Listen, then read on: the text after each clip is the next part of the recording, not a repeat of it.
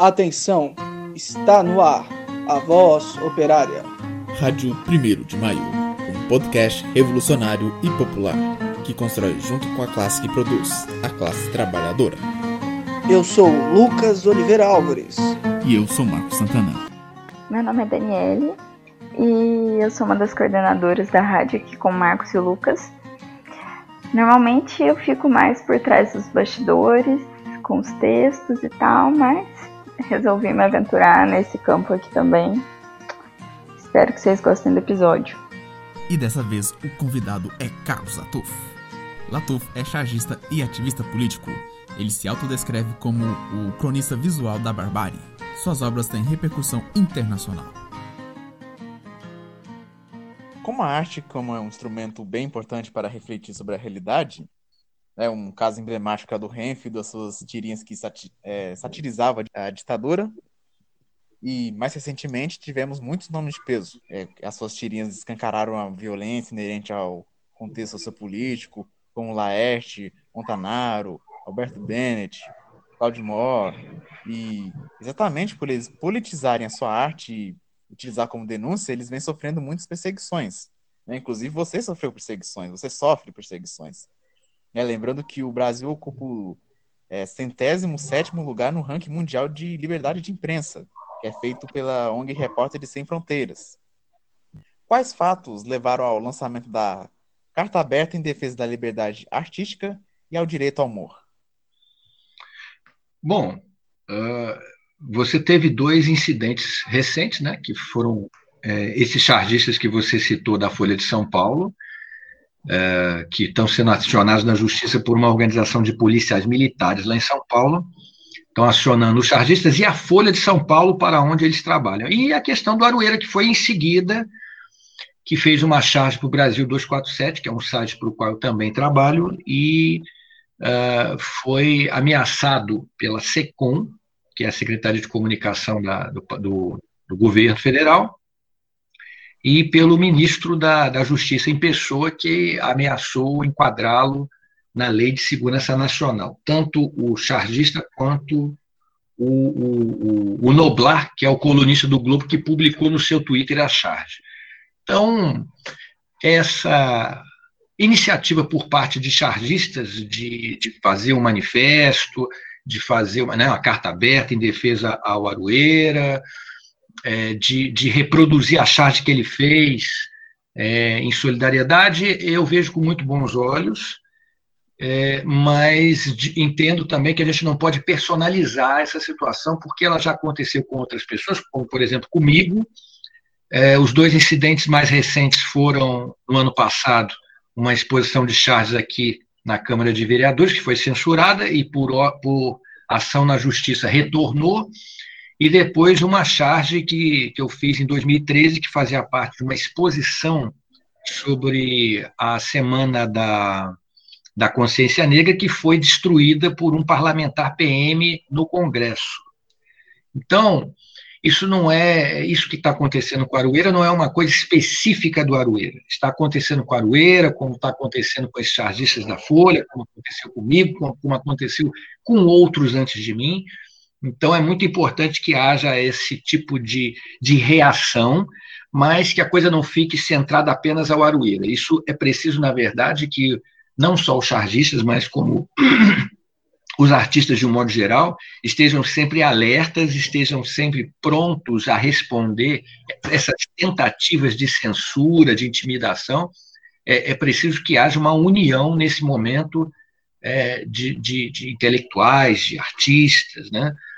De, de, de dissidências, de pessoas que não se, não se dobram a essas tentativas calhordas de censura.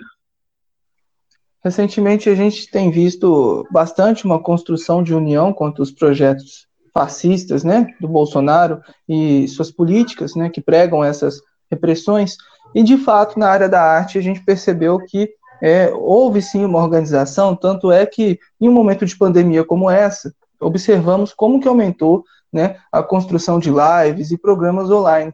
E observamos também que os cartunistas é, e outras pessoas da área da áreas artísticas estão sim construindo uma unidade, unificando e, e tentando um diálogo em, em prol de ir contra esses projetos fascistas e repressivos né, que são defendidos pelo governo Bolsonaro. Você poderia comentar um pouco né, como que, que se constrói essa unidade, como que a, qual é o papel da arte nessa necessidade de enfrentar né, esses regimes que reprimem a própria arte, e reprimem não só né, é, a, a expressão artística, mas é, reprimem todo o universo e o contexto é, biopsicossocial que a arte se, se coloca. Pois é, as comparações com o regime nazista, elas têm acontecido com muita frequência e não é por acaso. Você tem um, um, documentário chamado Arquitetura da Destruição, que inclusive é um documentário alemão e que está disponível no YouTube, legendado, né? Está lá disponível quem quiser assistir.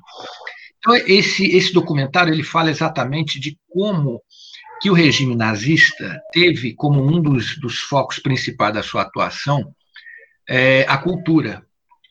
Então, essa, essa coisa de classificar toda aquela arte que não era a arte nacional socialista como arte degenerada foi uma, um trabalho, é, um esforço do regime nazista exatamente de substituir aquela arte que eles consideravam degenerada por uma arte que, de acordo com eles, representasse ah, os ideais da arianos e, né?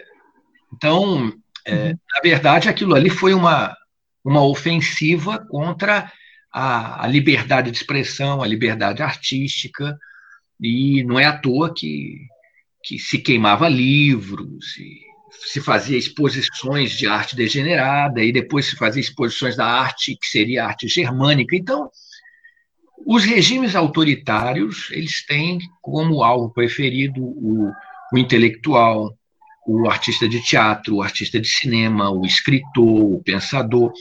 O, o, o, o Freud foi perseguido, né? É, teve que sair da Áustria, teve que se refugiar é, em Londres, muitos outros tiveram que fugir da Alemanha, da, da Áustria. Né? Então, todo aquele que, que, que fosse contrário aos ditames nazistas tinha que sair ou seria morto. Então, é, obviamente que nós não estamos vivendo na Alemanha nos anos 30, mas assim, eu reconheço muitos elementos é, que estão sendo utilizados sistematicamente pelo governo Bolsonaro e estratégias utilizadas pelo governo Bolsonaro que remontam a, o regime nazista, o regime fascista. Então, é, no Brasil, quando o Bolsonaro assumiu, um dos principais alvos foi, foi a, a universidade, né?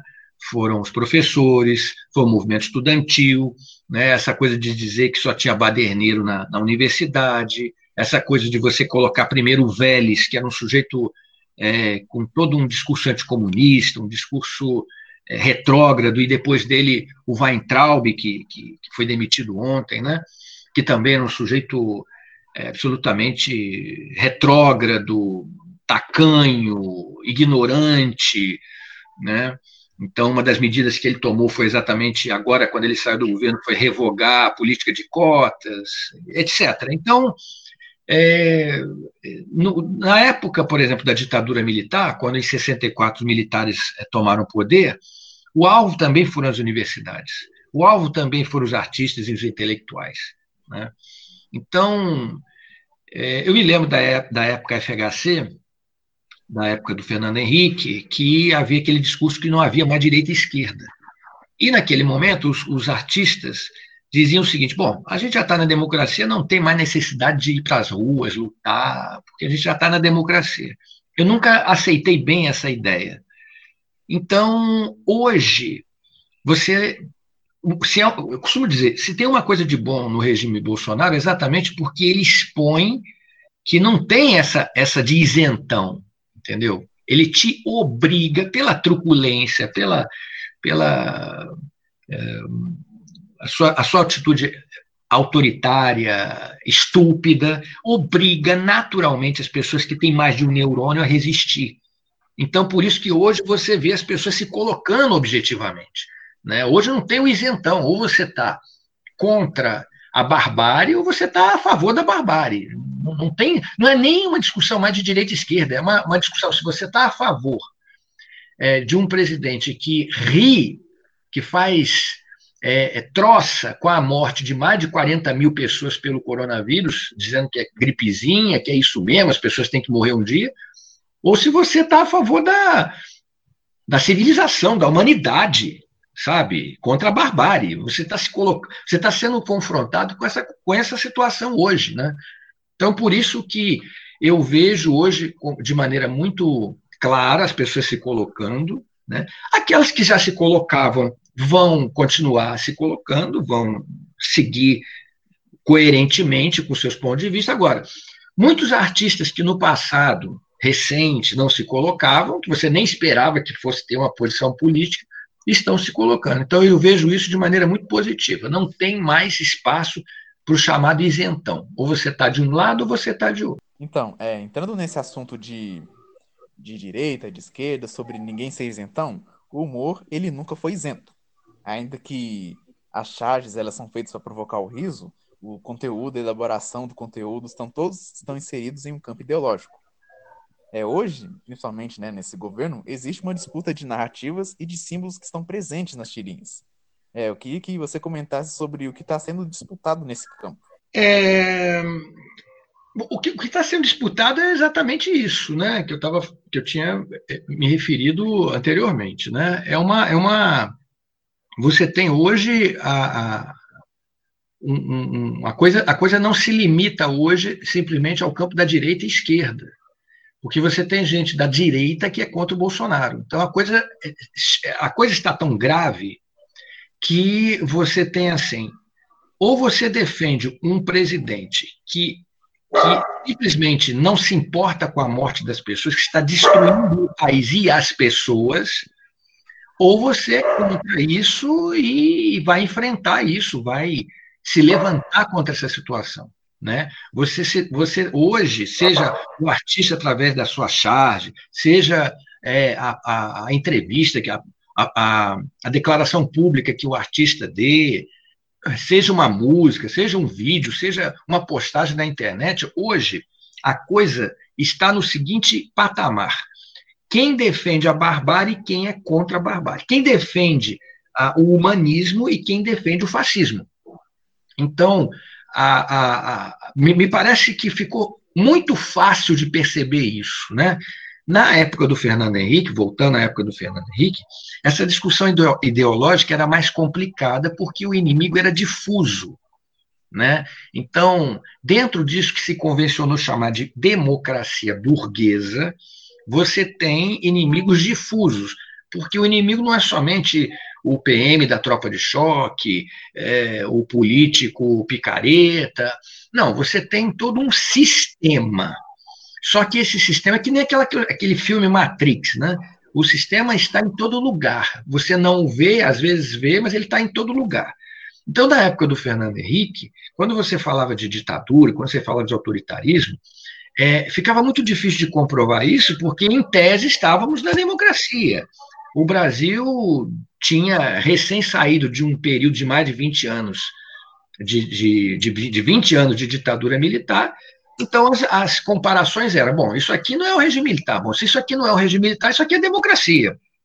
Mas é aquela democracia de plástico, né, que vez por outra você percebia, né, fosse pela pela maneira como as favelas eram tratadas, como os sindicalistas eram tratados, né?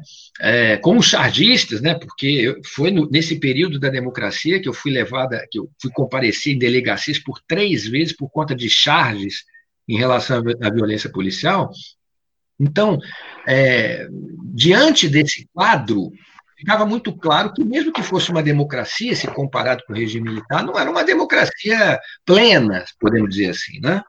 Então, havia muitos históricos de, de autoritarismo por parte de prefeitos, por parte de governadores, por parte de elementos do próprio governo federal na época.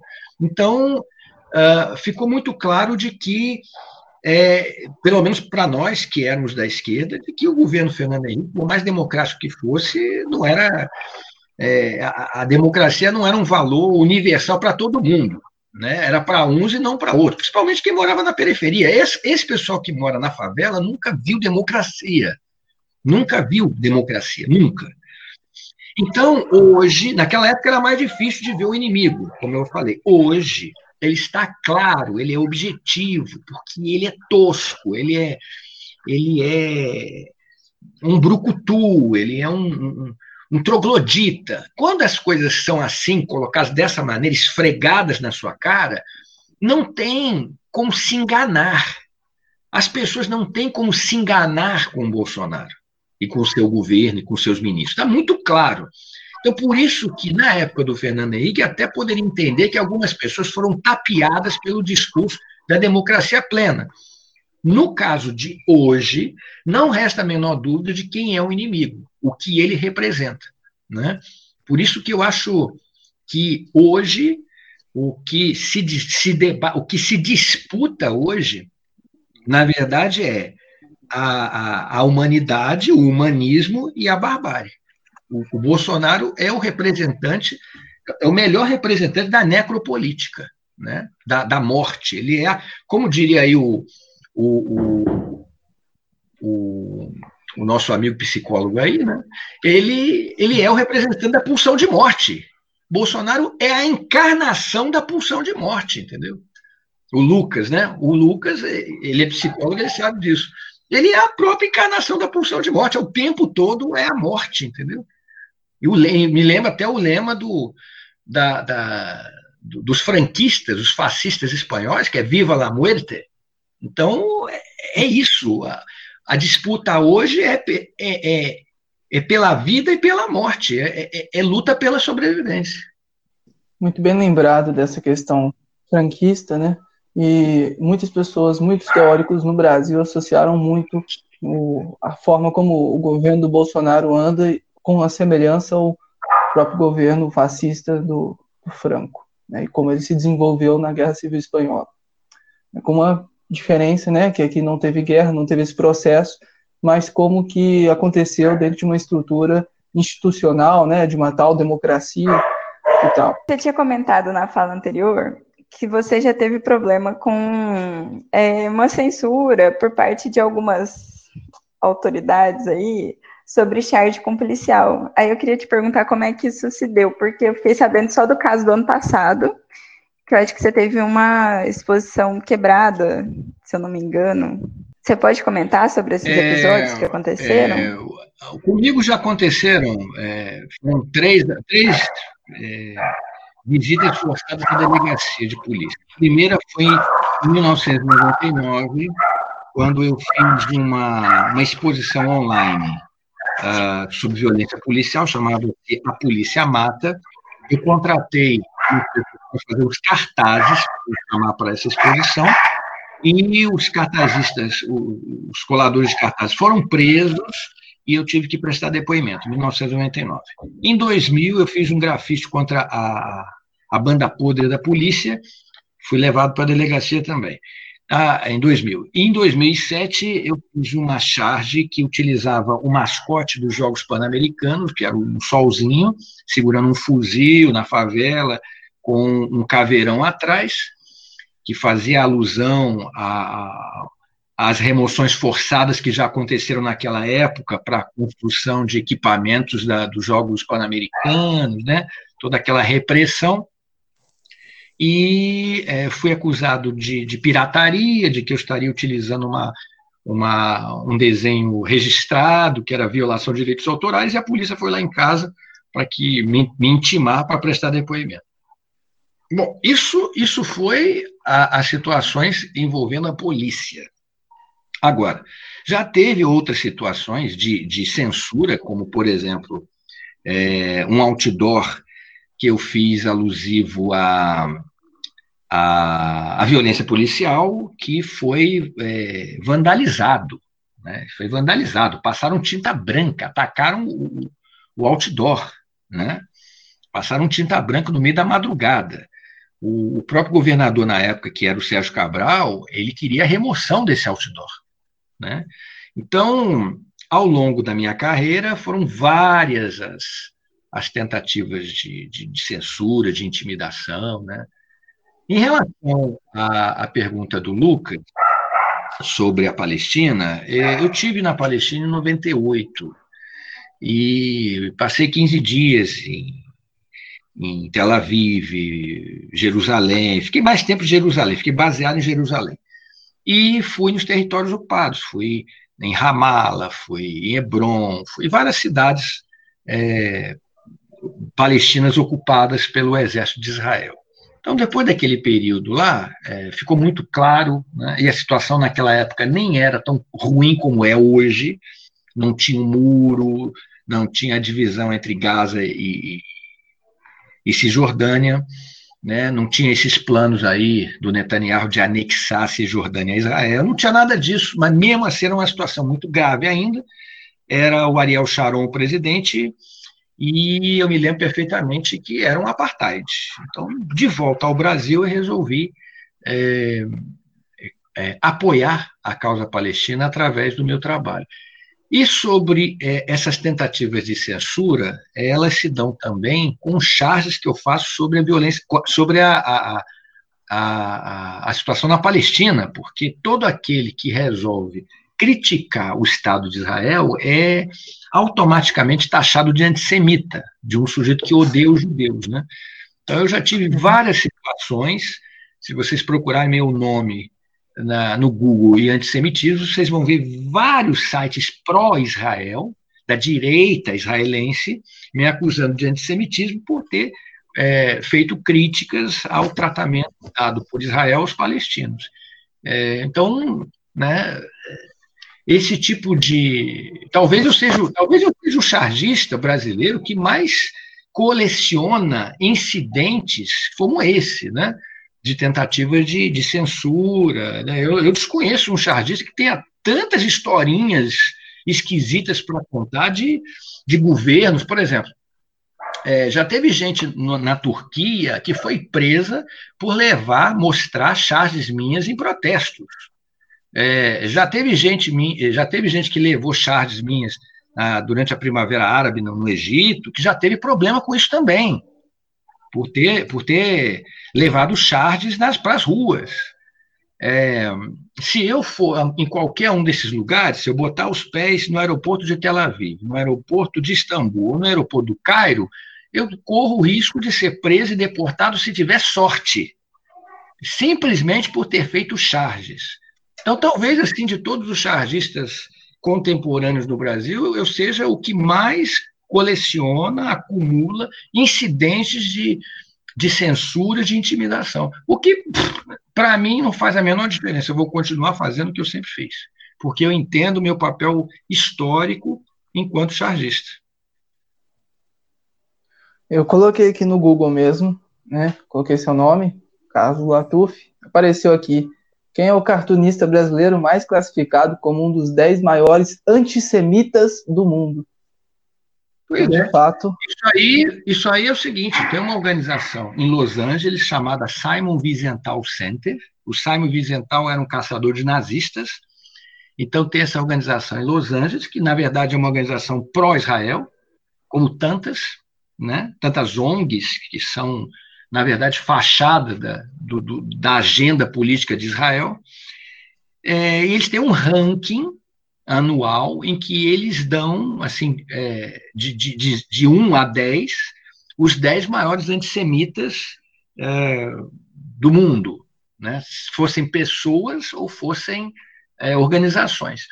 Então, dentro dessas listas, eles misturam pessoas que são antissemitas, que odeiam os judeus, que são racistas, e pessoas, né, pessoas da extrema-direita, e pessoas que são militantes pelos direitos dos palestinos. Isso é uma mistura é, proposital. Então, em 2013, eu fiz uma charge que era o Netanyahu torcendo uh, o cadáver de uma criança palestina, de onde saíam votos para o Netanyahu numa urna. Por conta desta charge, eu fui considerado o terceiro maior antissemita do mundo é, é, em 2013 perdendo para, primeiro, a Irmandade Muçulmana do Egito e, segundo, para o regime iraniano. Então, esse tipo de, de, de, de, de ação, né, esse tipo de é, chantagem por parte dessas organizações, é exatamente para criminalizar as críticas ao Estado de Israel, intimidar críticos ao Estado de Israel. Né? E aí, até hoje, até hoje, até o filho do Bolsonaro, uh, o Eduardo Bolsonaro, publicou isso no, no, quando tive aquele incidente da placa quebrada, ele publicou essa nota. Ah, olha aí, o, cara que, o, o, o autor da placa quebrada é o terceiro, é o terceiro maior antissemitismo. É isso. Eles lançam essas acusações, essas campanhas de difamação, e aqui, quem faz esse tipo de acusação é sempre extrema-direita. Sempre a direita. Não, não, é batata. Né? Da mesma forma, por exemplo, que você vê manifestações hoje dos bolsonaristas nas ruas com bandeira de Israel. A política de Israel é a política da extrema-direita. Né? E aí sempre acusam todo aquele que tenta é, criticar o Estado de Israel e suas políticas como antissemita, para confundir a cabeça das pessoas e criminalizar as críticas.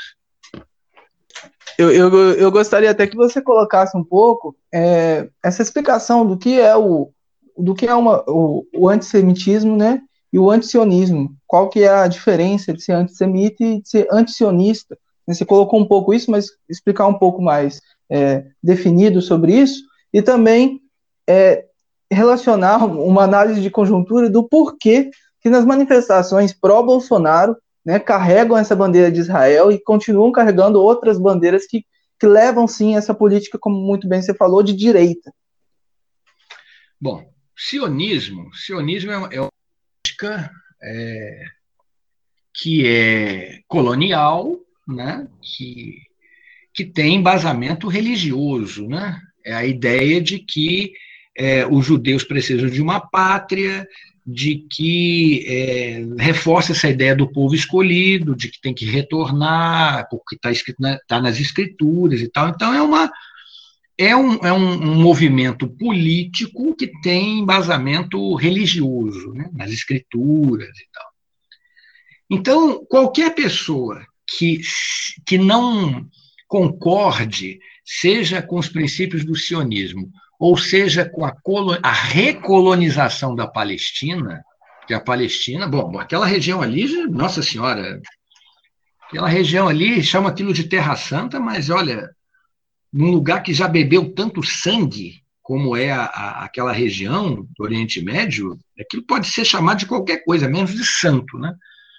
Então, qualquer pessoa que que seja contrário, por exemplo, a esse projeto sionista de colonização, de recolonização daquela região, é, que resultou na criação do Estado de Israel, o Estado de Israel é resultado da política sionista, é, qualquer pessoa que seja, então, anti-sionista, ou seja, seja contrária às, ao sionismo, à ideologia sionista, ou a, a, ao governo de Israel, né, uh, deve ser chamado de antisionista.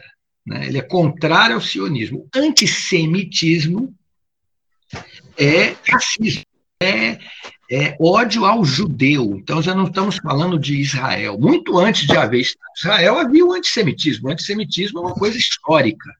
Né? A Igreja Católica, é, as tantas manifestações antissemitas na Europa, muito antes de ter o nazismo. Né? O nazismo foi uma espécie de compilação do ódio pelos judeus que já havia na Europa há muito tempo, há séculos. Né? É, o próprio.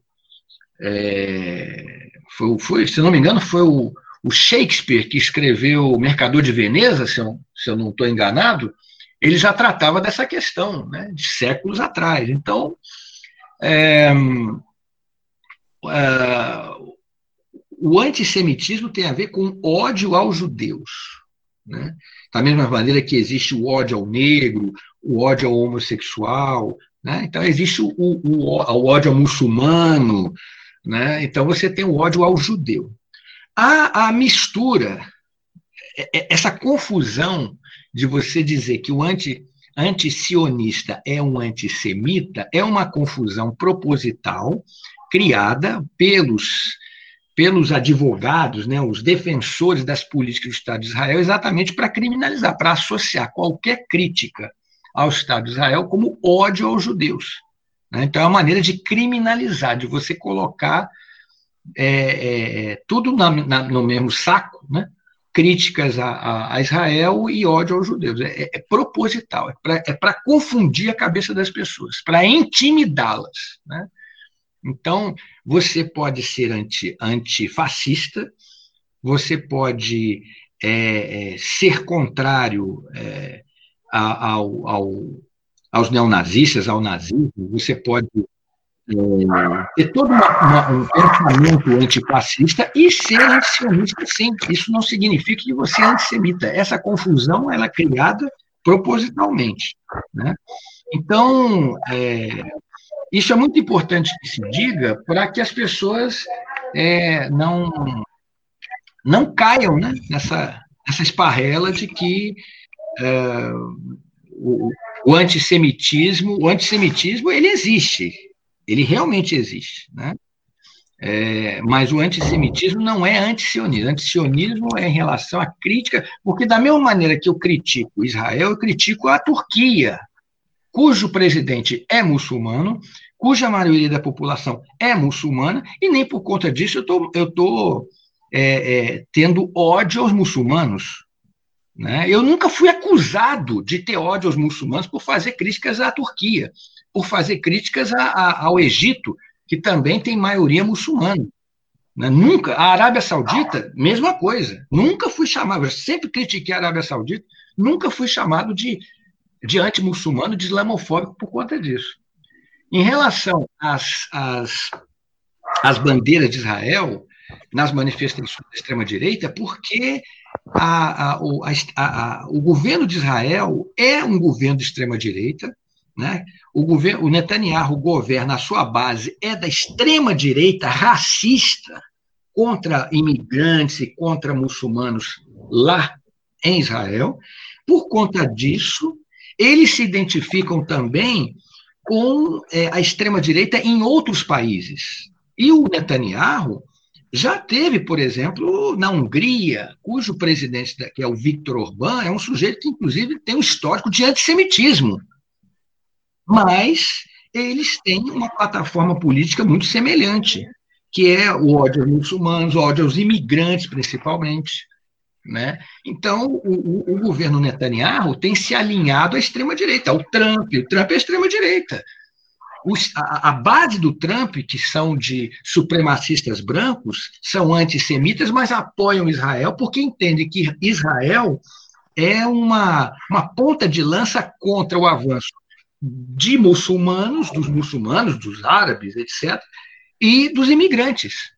Né? Então, é, o Netanyahu se alinha com a extrema-direita pelo mundo. Não é à toa que ele veio, acho que foi uma das primeiras vezes que eu soube que um presidente veio de Israel, veio até o Brasil, o presidente não, primeiro-ministro, veio até a posse de um presidente no Brasil.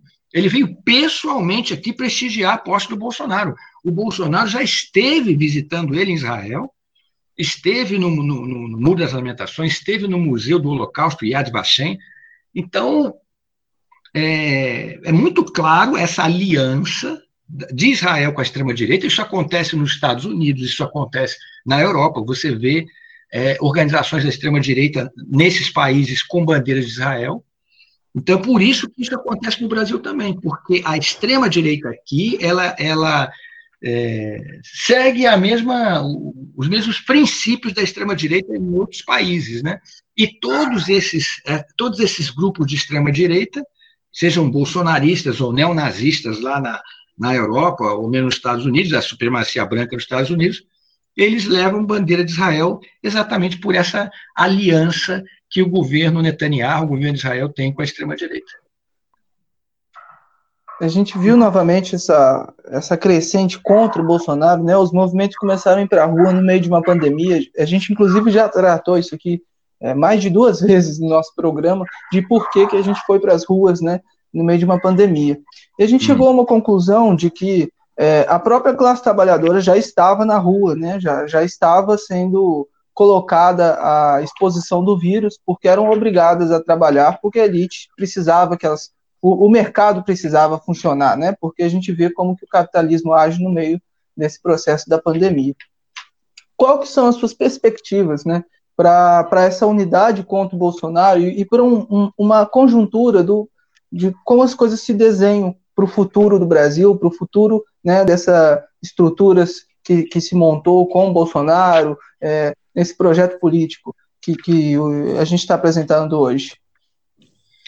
Olha, é muito difícil hoje é, você, fa você fazer uma análise de conjuntura precisa, porque está tudo muito confuso, as coisas acontecem tudo minuto após minuto.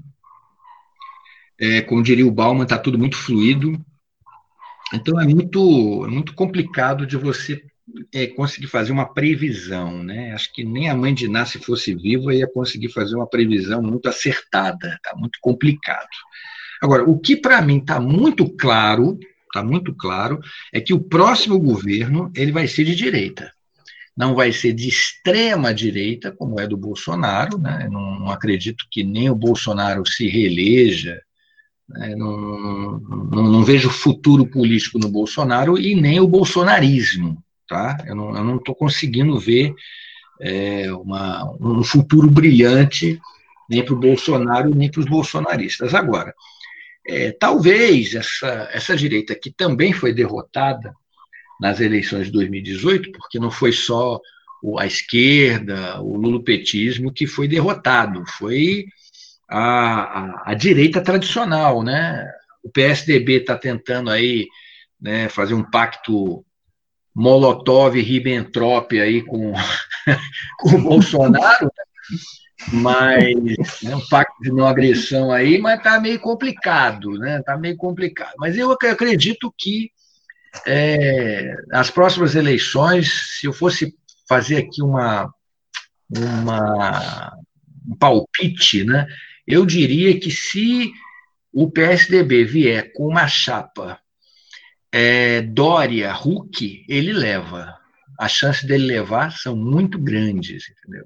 De qualquer maneira, a esquerda, é, é a esquerda que abriu mão de uma ação mais radical, mais revolucionária, ela abriu mão disso para uma abordagem mais é, de aliança, mais reformista, né? Então, a esquerda que tomou esse caminho, não só no Brasil, mas no mundo todo, é, é, ela perdeu a sua, o seu protagonismo histórico. Ela perdeu o seu protagonismo histórico nesse momento. Né? Então, é, eu vejo também com muito bons olhos, por exemplo, essa, essas manifestações de antifas é, nas ruas. Entendo também é, que por conta da pandemia isso limita muito, né? Porque as pessoas vão para a rua, elas podem morrer efetivamente. Tem mais de 40 mil mortos em números oficiais. Né? Então, é, eu vejo com bons olhos. Eu acho que deveria realmente, diante da ascensão do fascismo, eu acho que deveria ir sindicatos, classe trabalhadora, porque assim é, é, é vida ou morte, entendeu? Então, entendo que deveria sim haver uma mobilização maior por parte de outros segmentos da esquerda, trabalhadores e tal, mas é, é, você, nem, você nem vê a esquerda chamando né, para as ruas, para as mobilizações. Você não vê mobilização. As mobilizações que eu tenho visto agora são dos antifas, de grupos antifa, e da, das, das, torcidas organizadas, que também é uma coisa muito importante. Né? Você vê, por exemplo, torcidas rivais, tradicionalmente, historicamente rivais, como Corinthians e, e Palmeiras, é, andando juntos nas ruas, isso é muito importante. Isso é uma coisa que eu nunca vi, eu nunca vi. Então, isso é um paradigma muito importante. É, está se esboçando resistências e eu acho isso muito importante. Mas entendo que a faca e o queijo na mão ainda estão com a direita. Existe uma disputa forte, que é a disputa entre a extrema-direita, né? a esquerda está ali e tal, ao redor do ringue, mas é, eu vejo que que esse não é o momento da esquerda, não. Nas próximas eleições, eu tenho certeza, quase certeza que quem volta vai ser a direita. É muito bem lembrado, tem, tem um texto do Gramsci, né, que ele cita é, como que foi criada uma unidade antifascista e que pessoas que estavam do lado, né, na, na, Alemanha, uma unidade antifascista na Alemanha contra o regime nazista, e que pessoas que estavam do lado né, dos projetos autoritários do nazismo, né, alguns liberais, algumas pessoas que defendiam políticas mais voltadas para esse sistema liberal, é, acabaram pulando do barco, né, quando o barco estava indo para um caminho muito autoritário, assim como na ditadura militar no Brasil, a mesma coisa. Primeiro você tem uma elite né, apoiando a ditadura. Você primeiro em 2016 você tem uma elite apoiando né, o, o processo do golpe, o processo da, do, do, impeachment com a Dilma, do golpe com a Dilma, e, e, você vê essa questão na história de como que a elite primeiro vem apoiando um projeto autoritário, um projeto de extrema direita é, fascista, né, e depois pula do barco se tenta unificar com uma tal unidade né, contra esse projeto autoritário e depois apresenta que a saída para esse sistema autoritário, para esse sistema catastrófico, é o próprio liberalismo. Né? É a própria política que levou a esse sistema catastrófico. Então, isso que você colocou é, é, é muito semelhante a essa estrutura de pensamento. De que o que a, a ideia, a ideia que é vendida é que o projeto que vai salvar a gente é o projeto que colocou a gente nessa situação. Exatamente. É isso que vai acontecer, exatamente. Agora, eu, eu acredito também, bom, é, eu acredito que esse é um momento muito importante, um momento histórico importante, é, que a esquerda não pode perder, né? Ela não, ela não, ela não pode perder o bonde da história como perdeu em 2013. É, então, eu acho importante que ela Exatamente. se aproprie desse momento, mas eu não sei se isso vai acontecer, não, porque as lições de 2013 não foram aprendidas, na minha opinião. É, no, no, último programa, a gente teve com o professor Selmo Nascimento, não sei se você conhece, da não. FOB. Não. É, ele é da, da Federação do, dos Sindicatos Revolucionários do Brasil. E a gente criticou um pouco algumas atuações e alguns é, jeitos de lidar com a política institucionais, né, que fazem esses famosos acordões ou a tal conciliação de classes. Isso. E, em 2013, de fato, ocorreu não só essa, essa, esse acordão, essa conciliação de classes, como também é, as grandes lideranças né, da esquerda, de sindicatos e partidos tentaram impedir o, que o movimento de massas ocorresse nas ruas. Recentemente, isso de fato acontece, não igual 2013, porque a situação é diferente, mas acontece porque não chamam as pessoas para a rua, é, no, no, sentido de, não inconsequente de chamar as pessoas no meio de uma, de uma pandemia, mas no sentido de explicar o, do porquê que as pessoas estão indo para a rua e do porquê é preciso impedir né, os projetos bolsonaristas, os projetos dessa política Bolsonaro de passarem. Então, é, é outra questão muito pertinente é entender essa diferença de uma esquerda institucional que se perdeu, sim, nessa, em um programa de política que não constrói mais junto com o povo, não constrói mais junto com a classe trabalhadora, e sim prefere fazer acordos com o nosso inimigo. Concordo, é isso mesmo. E aí eu gostaria, Latuf, que você, é, você citou algumas vezes a palavra radicalização. E como você está é, desse meio da arte, eu acho que tem um simbolismo gigantesco na, na questão da radicalização e até explicar um pouco o que seria essa radicalização né, em uma estrutura de esquerda hoje. Bom, a radicalização é exatamente isso que você, acabou de descrever, né? A radicalização é exatamente isso, é você ir para o pau, né? Então, se você tem o fascismo indo para as ruas, a gente tem que ocupar as ruas para enfrentar o fascismo. É isso, é, é uma situação é, e, né, e nós aqui estamos falando de, de uma pandemia que está matando as pessoas, mas a gente está numa situação, se eu pudesse fazer uma analogia, a gente está tá vivendo Stalingrado, entendeu? É, não podemos deixar Stalingrado cair na mão dos nazis. Então, é mais ou menos isso, é vida ou morte. Então, você imagina, por exemplo, que numa situação como essa, de ascenso fascista, né, dos caras invadindo a, a União Soviética, o, o Politburo chegasse e falasse, ó, oh, seguinte, gente, olha, temos aí um pacto de não agressão. Poxa, cara, vamos observar aí os princípios democráticos, é sem violência. Pô, os russos estariam falando alemão hoje, né? Então, é, eu acho que o, o radicalismo é, ele não, ele, ele tem que ser, é, ele tem que ser colocado no momento apropriado. E o momento apropriado é agora. Então, é, quando você vai falar, por exemplo, quando o Arueira, por exemplo, ele, ele faz uma suástica, um, ele, ele, ele faz uma cruz vermelha de hospital e o Bolsonaro pintando uma suástica nela, ele está radicalizando, mas ele está radicalizando muito corretamente, tá, tá correto. E que essa palavra radicalizar acabou se tornando pejorativo, mas não. É, o, radicalizar significa o seguinte: a situação é grave e, e, e necessita uma resposta grave.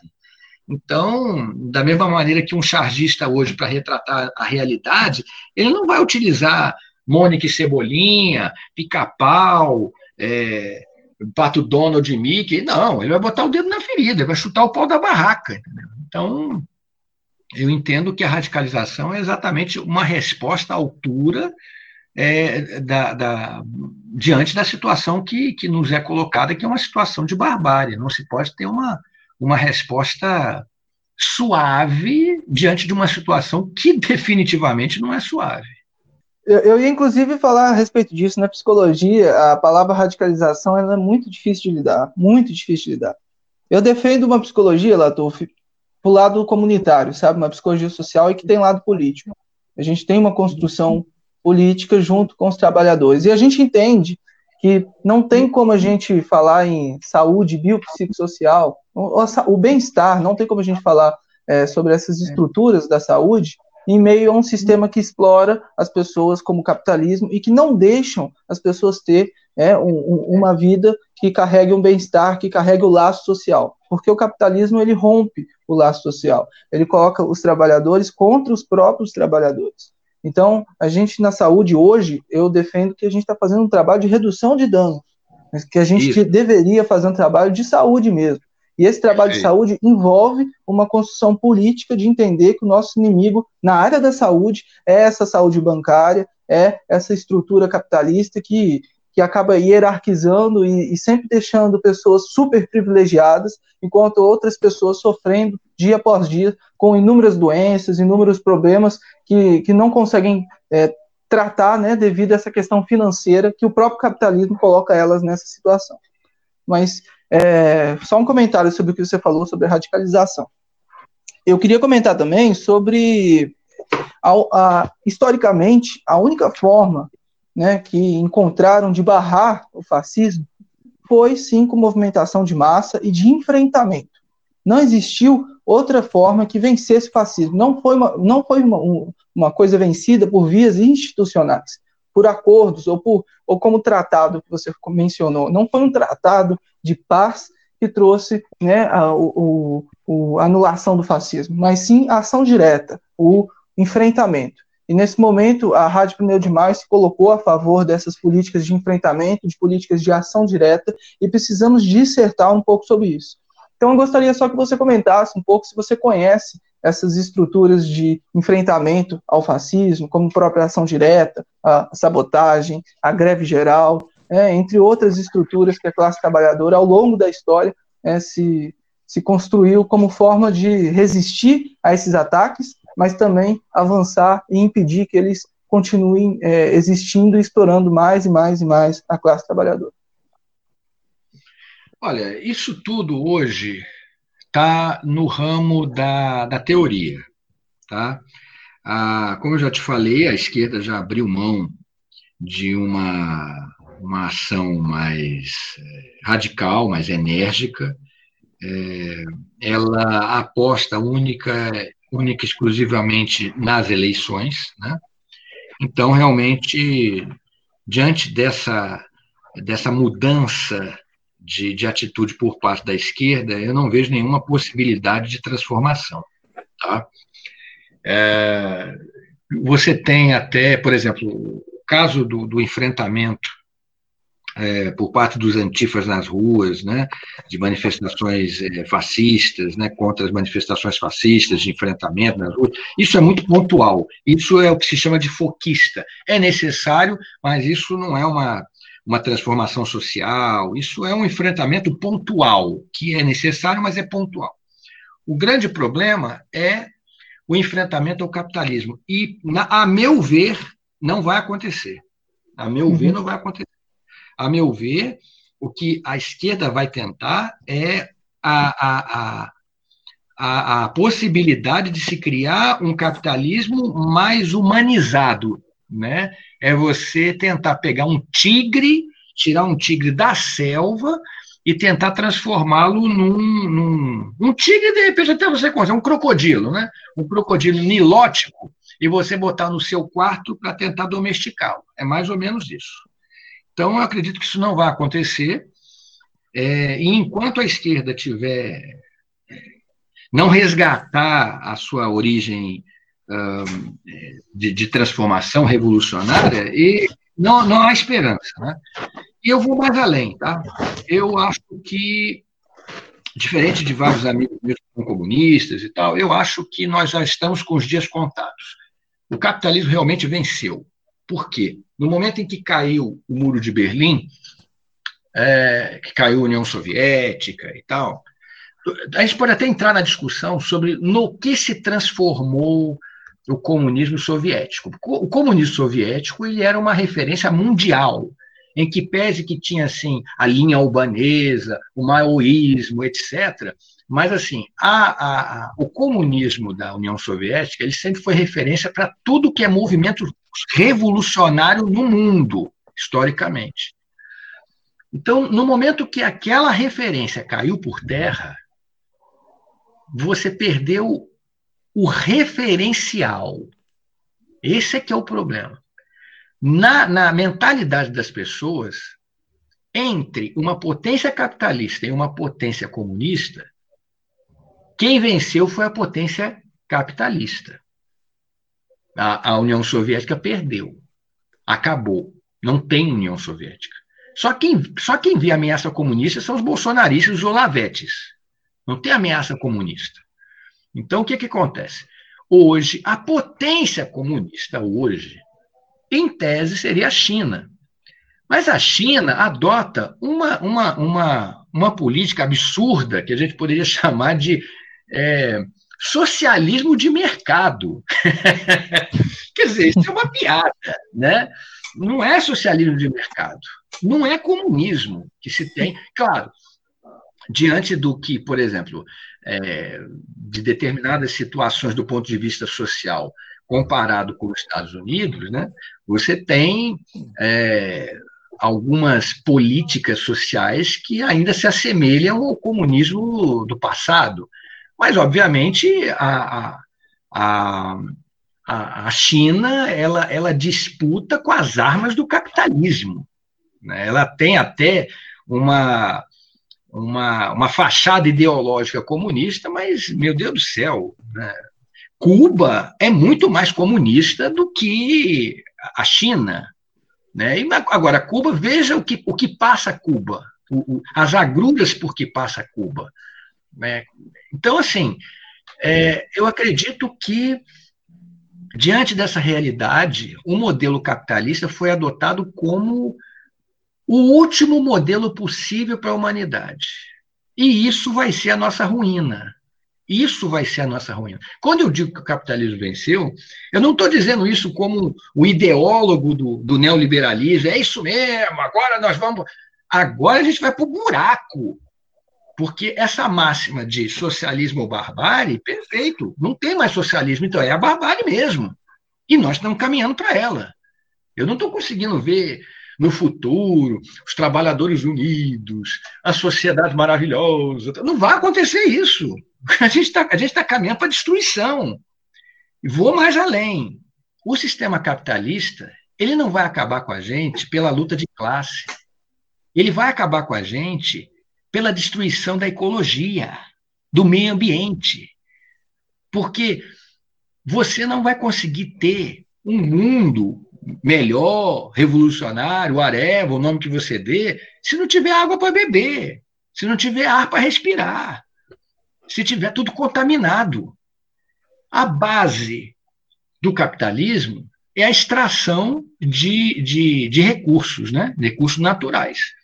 Esses recursos, eles não são eternos. E cada vez que você extrai os recursos e os transforma em bens de consumo, você cria poluição. Essa poluição vai diminuindo a, as condições de vida na Terra. Vai matando animais, vai matando peixe, vai matando pássaro, vai, vai destruindo a, o ecossistema. As pessoas vão tendo câncer, como tem gripe, vai ter coronavírus, vai ter não sei mais o quê. É, é isso, entendeu? A gente está caminhando para o Mad Max. Eu não estou vendo a gente caminhando aqui para o mundo maravilhoso, né? A gente, a gente, por exemplo, eu, você, né? É, a gente tem um princípio.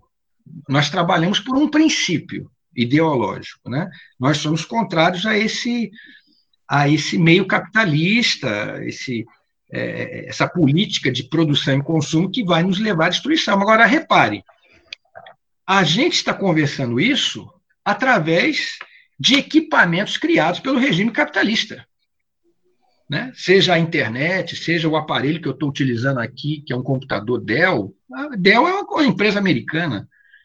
Estou usando aqui um celular Motorola, uma empresa. É, isso aqui foi comprado pela Lenovo, não sei se é chinês. Então, assim, tudo que eu tenho aqui na minha mesa, as canetas com as quais eu faço as minhas artes questionadoras, é tudo fabricado na China, fabricado, é tudo petróleo, né? é tudo minério. Então, assim, mesmo você, mesmo você se utilizando dos meios de comunicação para difundir o anticapitalismo, você está utilizando os meios do capitalismo. E agora eu vou deixar uma, uma, uma, uma coisa para fuder com a tua cabeça. Se não fosse o regime capitalista, se não fosse o regime capitalista, a China e a Índia teriam acabado com o planeta. Reparem, se dentro desse regime capitalista, tá? porque o regime capitalista, ele não parte do princípio de que todos podem ter as mesmas coisas. Ele parte do princípio que alguns podem ter umas coisas, outros podem ter outras. De acordo com a sua, é, a sua capacidade de consumo, né? Você pode consumir umas coisas, não pode consumir outras. Você imagina a população da China Deixa eu ver aqui a população da China. É, alguns bilhões de, de, algumas bilhões de pessoas, né? Deixa eu ver aqui. É, 4,6 é, não, é 1,4 bilhão de habitantes. 1,4 bilhão de habitantes. Você imagina se essas, esse 1,4 bilhão de pessoas pudessem, todos eles, consumir como um classe média de Beverly Hills, na Califórnia. O mundo acabava em, em dias. O mundo acabava em dias. Porque não tem nenhum sistema que consegue produzir para 1 bilhão e 400 milhões de pessoas nesse, nesse sistema capitalista de produção e consumo, que todo mundo quer ter um celular, todo mundo quer ter um computador, todo mundo quer ter um tênis, todo mundo quer uma televisão. É isso. Não tem condição. Então, a, a, a, a, injustiça social é o que salva a Índia, por exemplo, da destruição, porque a Índia, 1 bilhão e 300 milhões de pessoas. 1 bilhão e 300. Se 1 bilhão 360, 360 milhões de pessoas tivesse o mesmo poder aquisitivo de um sujeito na Holanda, o planeta acabava também. Se a Índia e a China, todos os seus cidadãos, tivessem o mesmo poder aquisitivo de alguém na França, ou na, na, na Bélgica, ou em Nova York, acabava o planeta. Então, assim, é, é, é uma coisa muito doida, cara. O capitalismo é uma coisa muito doida. Mas ele veio para ficar. Na minha opinião, a gente realmente está tá fadado à destruição. Porque o único poder que era contraponto ao capitalismo, acabou. E a esquerda, que era, naquele, naquele tempo, a esquerda revolucionária, que era financiada pela União Soviética, porque você não faz revolução sem, sem dinheiro. O dinheiro vinha da União Soviética. Como você não tem uma União Soviética, não tem uma revolução. Aí, aí a, a, a esquerda resolveu dizer: bom, para a gente sobreviver, a gente vai ter que fazer aliança com quem tem o poder. E é isso que tem acontecido da queda do Muro de Berlim até agora. Quantas revoluções comunistas você viu do fim da União Soviética para cá? Não teve, pô. Teve. Revolução comunista não teve.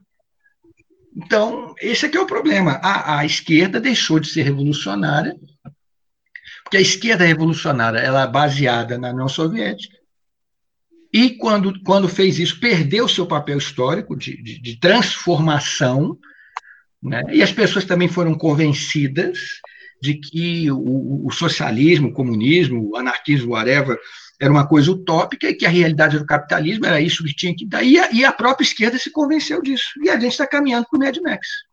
São definições profundas. Não, é uma é. merda. É uma merda.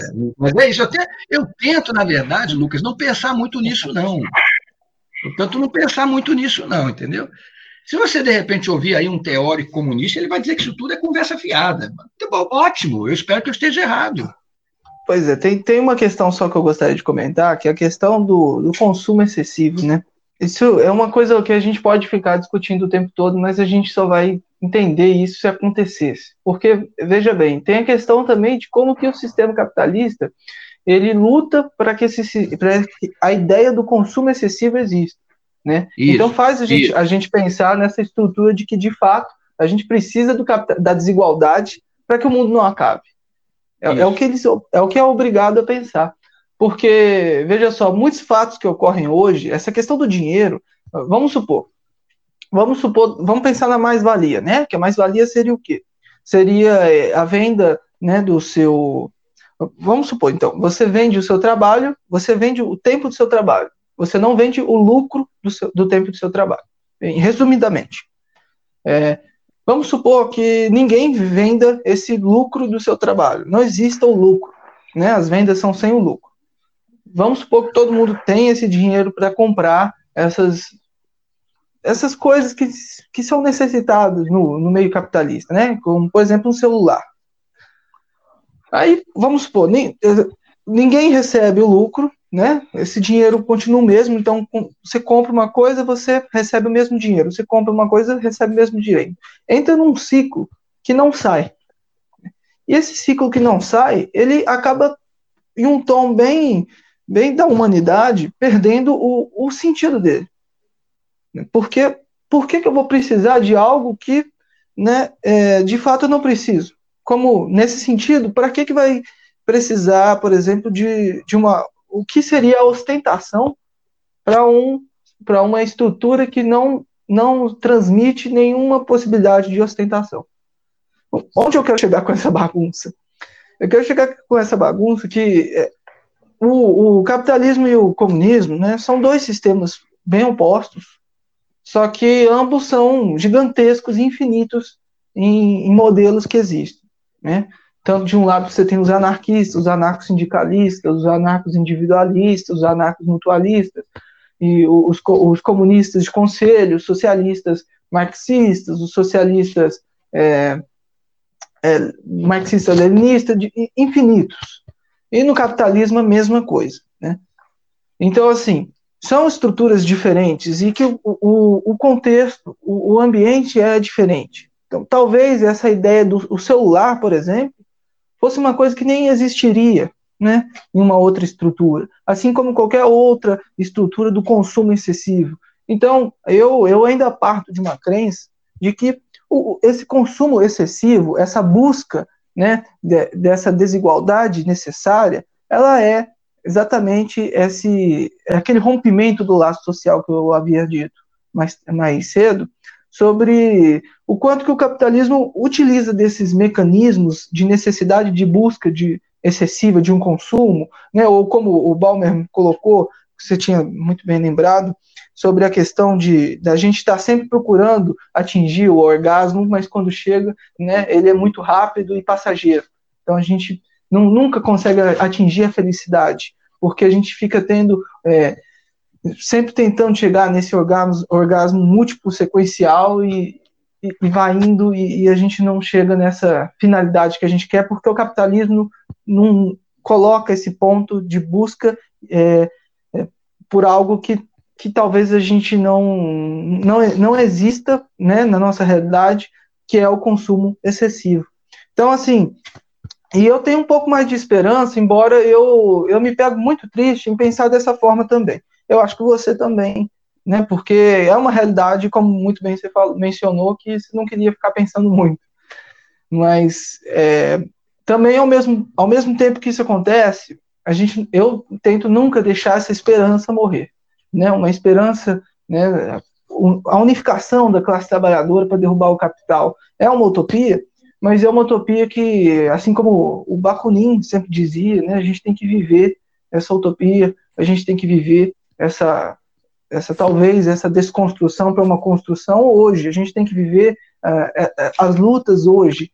Então, uh, talvez partindo dessa, dessa política que você apresentou, de que a gente talvez não tenha nem que pensar muito nisso e seguir construindo, talvez ela mesmo tire a gente dessa desse catástrofe do capitalismo. Talvez o capitalismo, né, talvez não se trate nem de vitória, mas, mas se trate de, de caminhos que a humanidade tomou. Quem sabe lá na frente a gente não reflita o dia de amanhã, quem sabe alguma coisa não aconteça. Só para não ficar também numa falsa esperança, a gente tem que continuar construindo. Eu acredito que todo mundo, assim, é, você com suas charges bem é, políticas e que, e que, chamam a atenção de fato de tantos os lados, né? Tanto é que mostrou essa, essa a perseguição que você passou, né? Mas também mostrou o quanto de pessoas que utilizam da sua charge no mundo inteiro e que e que sem dúvida nenhuma chama muita atenção dessas pessoas também e dão esperanças para elas, como a gente com o nosso podcast ou outros inúmeros canais que, que visam construir sempre essa consciência né, para a classe trabalhadora, para a classe que produz, para a gente não só minimizar né, os problemas e a exploração que ocorre com elas, mas tentar renascer essa esperança que nunca estará perdida enquanto a gente continuar andando. É, eu acho que você, você como jovem, né, vocês, né, como jovens, você tem, vocês têm essa, esse papel. É, eu não tenho mais esperança, não. Mas eu já estou com 51 anos, entendeu?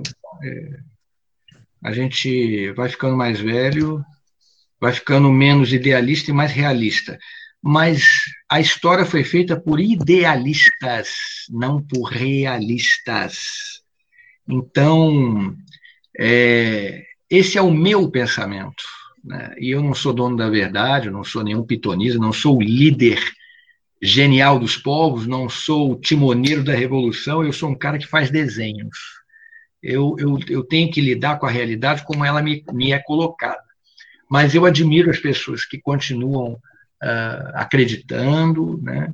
Você vê, você estava falando sobre essa coisa de conscientizar as massas. A gente não consegue conscientizar as massas, as, mas, as massas de, de que tem que utilizar máscaras contra o coronavírus. A gente não consegue convencer as massas para não sair às ruas para pegar coronavírus. A gente não consegue convencer as pessoas de que elas vão morrer se elas ficarem passeando por aí. A gente não consegue convencer isso. Quanto mais da luta de classe e da necessidade da revolução. Mas é isso. Eu, eu, eu respeito quem acredita que é possível a, a, a, a transformação e não só respeito, como apoio e coloco o meu trabalho a serviço de. Se você, eu não acredito em, em transformação, mas se você acredita e você precisa de mim para isso, eu me coloco à sua disposição, mesmo não acreditando, porque eu posso estar errado e você pode estar certo. Eu te dou o, o, o privilégio da dúvida.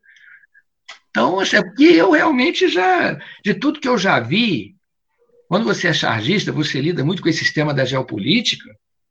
Tudo que eu vejo lá na frente, eu não vejo a tal da luz lá na frente. Eu não estou vendo. Não vejo nenhuma perspectiva. Mas se você vê, então você. A, a, a, a possibilidade da transformação está na sua mão. Se você acha que é possível, perfeito. É que eu, eu sou torcedor do Botafogo de Ribeirão Preto. Sou acostumado. ah, você acredita, você tem fé, isso é importante. Cara, depois da, da Série C, que o Botafogo pegou o Botafogo da Paraíba, tava perdendo, perdeu lá. Ia subir se ganhasse o jogo, né? Aí teve o segundo jogo aqui, fez o gol aos 48 minutos do segundo tempo. Uhum. Depois desse dia, eu, eu, eu tava no estádio de futebol, todo mundo querendo ir embora, sabe? Eu lá ainda, em cima do muro, lá, gritando, gritando, e sai um gol do nada. E depois disso eu tenho esperança infinita. É, não, é isso, eu, eu respeito, eu respeito. Tem gente que de repente oh. vai dizer que, que a pessoa que é sonhadora, a pessoa que é idealista é um idiota. Eu não acho, não, não acho, não. Não acho, não. Como eu falei, é, as transformações partiram a, partir de pessoas que tinham sonhos, pô, que, que acreditavam que era possível ser feito e fizeram. Então, assim, o que você está fazendo agora comigo é ouvindo um chargista. Você não está ouvindo aqui nenhum líder. Você está ouvindo um cara que pode ser um bom do filho da puta imbecil.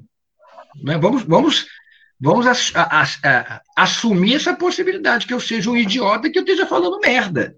Perfeito. É, é isso, entendeu? Pode ser. Aliás, eu espero que seja. Eu espero que seja. Eu espero que mais adiante a gente possa fazer um outro podcast, ou seja lá qual for a tecnologia que a gente faça, se a gente estiver vivo até lá, né? Se o coronavírus não levar todo mundo, mas se a gente estiver vivo até lá, eu, eu quero que você me faça uma, uma live e diga: olha, tá vendo, Latuf? A gente estava certo, você estava errado, você é um idiota, você. A, a história te superou. Eu vou bater palma para você. Eu vou bater palma, vou dizer assim: é isso mesmo. Que bom, que bom que eu estava errado e você estava certo. Porque se eu estou certo, a gente está fudido. Se eu estou errado, existe uma esperança. Então eu quero estar errado. O nosso programa está chegando ao fim, Latu.